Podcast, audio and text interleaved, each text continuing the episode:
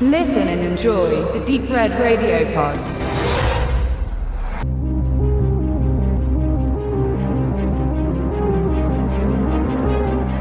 Waldbrände sind in den USA, besonders in Kalifornien und Arizona, ein häufiges Problem. Und auch in den deutschen Medien sind immer wieder Berichte zu finden über lang anhaltende Feuer, die ganze begrünte Areale zu Asche verwandeln und Ortschaften vernichten. In diesen beiden Bundesstaaten konzentrieren sich die Spezialeinheiten zur Brandbekämpfung. Der Begriff Feuerwehr ist dabei unpassend bzw. klingt sehr naiv, denn im Englischen sind es Firefighter und man löscht dort kein Feuer, sondern greift es an, um es zu stoppen. Und genau dieser Terminus findet sich auch in No Way Out gegen die Flammen. Gleich zwei einfallslose deutsche Verleihtitelideen. No Way Out, also kein Ausweg, bezieht sich zu sehr auf das tragische Ende dieses biografischen Films der Granite Mountain Hotshots Einheit, die im Hochsommer 2013 beim Yarnell Hillfire ein schweres Schicksal ereilte.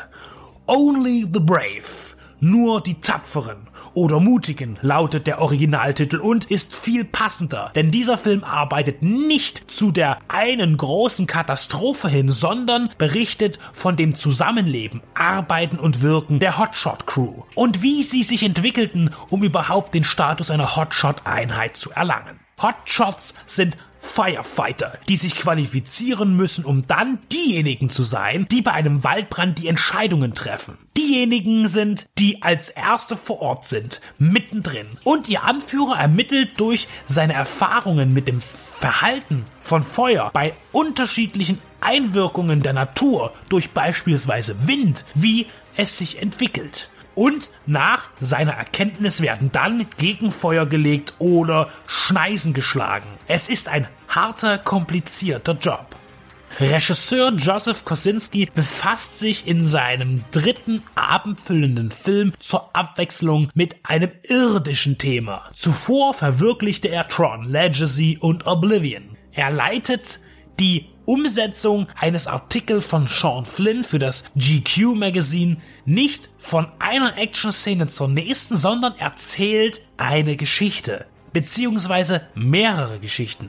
Die von Eric Marsh zum Beispiel, der Leiter einer kleinen Feuerwehreinheit, der es satt hat, die Fehler von Kollegen zu beobachten, durch die Waldbrände nicht eingedämmt werden, sondern sich zu Katastrophen entwickeln. Der Mann, der seine Truppe zur Bestform trainiert und versucht seiner Frau auch noch etwas Zeit einzuräumen.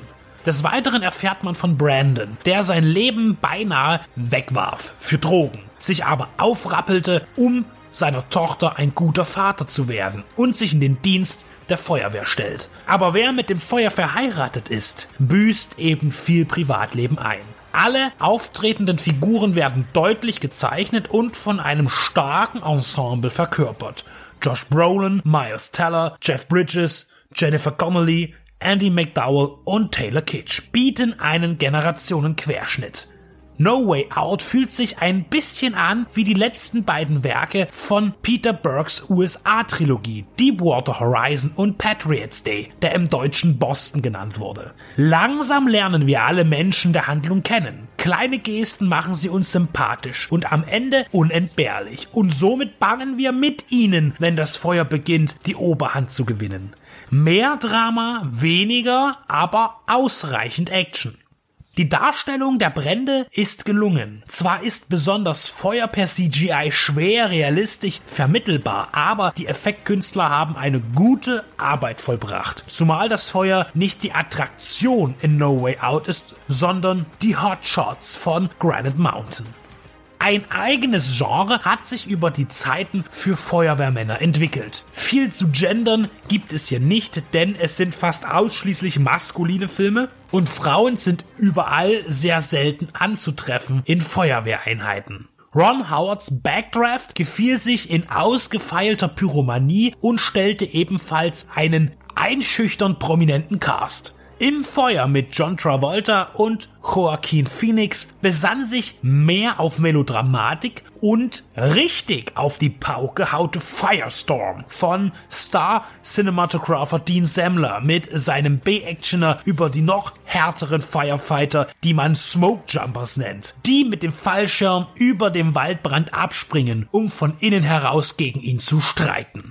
Obwohl der Firefighter zu den Symbolen des amerikanischen Heldentums gehört und auch die Geschehnisse um das Yarnell Hill Fire die größten Opfer seit langem zu beklagen hatte und die Medien seiner Zeit emotional berichteten, so war No Way Out ein Flop par excellence. Nicht einmal international konnte das Medium Budget von ca. 40 Millionen Dollar eingespielt werden. Das Interesse schien global begrenzt.